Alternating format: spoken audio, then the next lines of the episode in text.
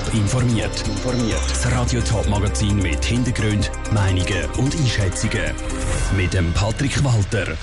Wie ein ganzes Haus das Frauenfeld um 20 Meter verschoben wird und wie ein Chile Zürich in Zukunft als Schulraum gebraucht wird, das sind zwei von den Themen im Top informiert. Das Frauenfeld ist heute etwas ganz Besonderes zu beobachten. Ein Haus, das sich, wenn auch im Schneckentempo, Zentimeter für Zentimeter durch die Stadt bewegt. Die Villa Bär, ein zweistöckiges Haus mitten in der Stadt, muss nämlich weichen. Es steht dort, wo in Zukunft der Ergänzungsbau vom Regierungsgebäude ankommt. Damit das Haus nicht muss abgerissen werden ist es heute 20 Meter verschoben worden. Ein Beitrag von Ritzia Pfister und Jonas Mielsch. Es sind doch ein Haufen Schaulustige, die heute das Frauenfeld auf die unscheinbare beige Villa Bär starren. Das komplette Haus, 320 Tonnen schwer, muss 20 Meter verschoben werden. So ein Projekt ist auch für die Bauarbeiter eine grosse Herausforderung und alles andere als Alltag für den Baumeister Willi Studer.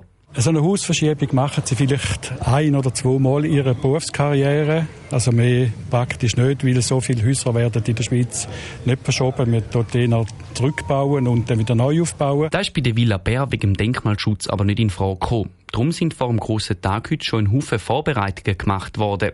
Am neuen Standort ist schon ein neues Fundament gebaut worden, in Millimeter genauer Arbeit. Im Haus selber haben die Bauarbeiter ein Gerüst aus Stahlträger verbaut.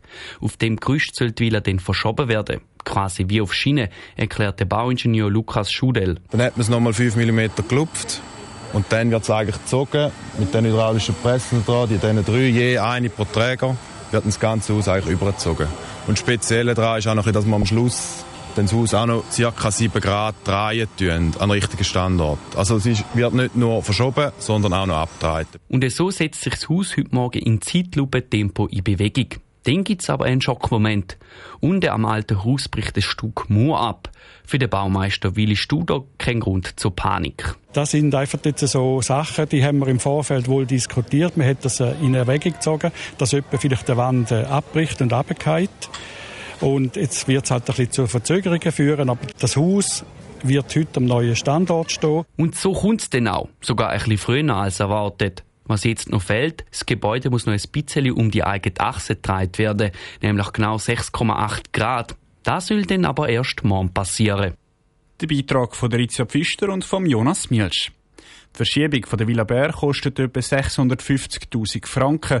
Im nächsten Jahr soll dann noch die Aussenfassade vom Haus saniert werden und ab 2024 wird die Villa Bär als Bürogebäude für die kantonale Verwaltung gebraucht. Der Platz in der Schule in der Stadt Zürich ist knapp. So knapp, dass die Stadt nach unkonventionellen Lo Lösungen gesucht hat.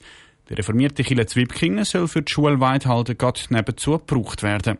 Wie die Lösung vom Platzproblem genau aussieht, weiss Andrina Brotbeck.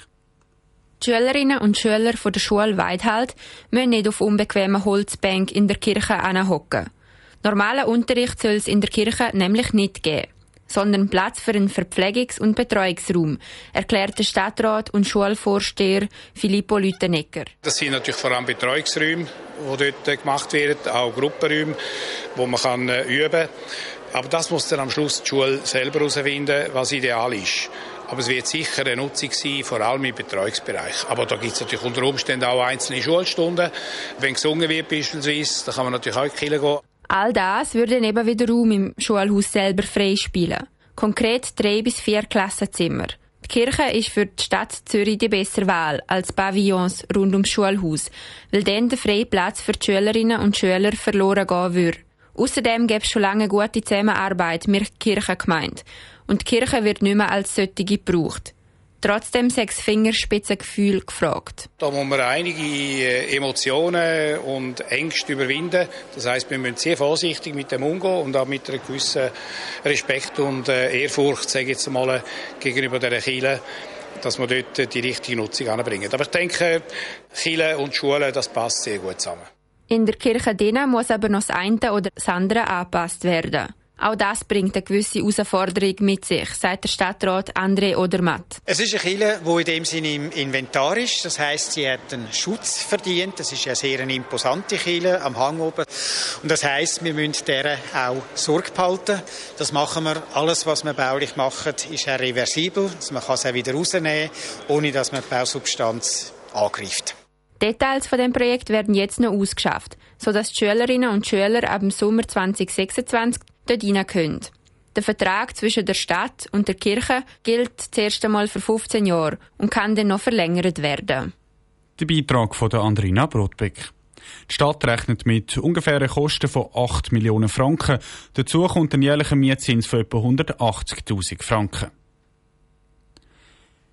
Der ehemalige Stadtschreiber von Frauenfeld der steht heute vor dem Thurgauer Obergericht. Er ist angeklagt wegen Wahlfälschung. Rizia Pfister, was wird ihm da genau vorgeworfen? Die Staatsanwaltschaft hat den ehemaligen Stadtschreiber von Fraufeld beschuldigt, Grossratswahlen von 2020 manipuliert zu haben.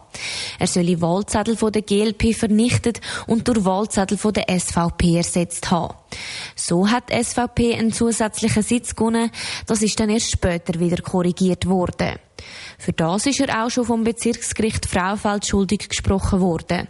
Er hat sich aber gegen das Urteil gewehrt und Berufung eingeleitet und steht jetzt eben vor dem Obergericht. Rizia, du bist beim Prozess heute am Nachmittag dabei gewesen und zuerst ist der Verteidiger vom Anklagten zu Wort gekommen. Wie hat er argumentiert? In seiner zweistündigen Ausführung hat er verschiedene Punkte angesprochen, wieso dass der Anklagte zu Unrecht verurteilt wurde und wieso dass der ehemalige Stadtschreiber nicht für die Wahlfälschung verantwortlich ist. Zum Beispiel soll er anscheinend kein Motiv für so eine Tat haben und würde auch nie seinen Beruf und Anerkennung aufs Spiel setzen. Seit einer guten Stunde hat die Staatsanwaltschaft das Wort. Wie hat sie auf die Argumente reagiert? Die Staatsanwaltschaft hat erklärt, dass die Verteidigung genau die gleichen Argumente bringe wie schon vor dem Bezirksgericht und dass die eben nicht verheben. Für die Staatsanwaltschaft ist anhand von verschiedenen Indizien klar, dass nur der Anklagte für die Wahlfälschung in Frage kommt. Danke, Rizia Pfister aus Frauenfeld. Ein Urteil ist im Prozess bis jetzt noch nicht gefällt worden. Das wird dann morgen am 2 am Nachmittag verkündet. Top informiert, auch als Podcast. Mehr Informationen gibt's auf toponline.ch.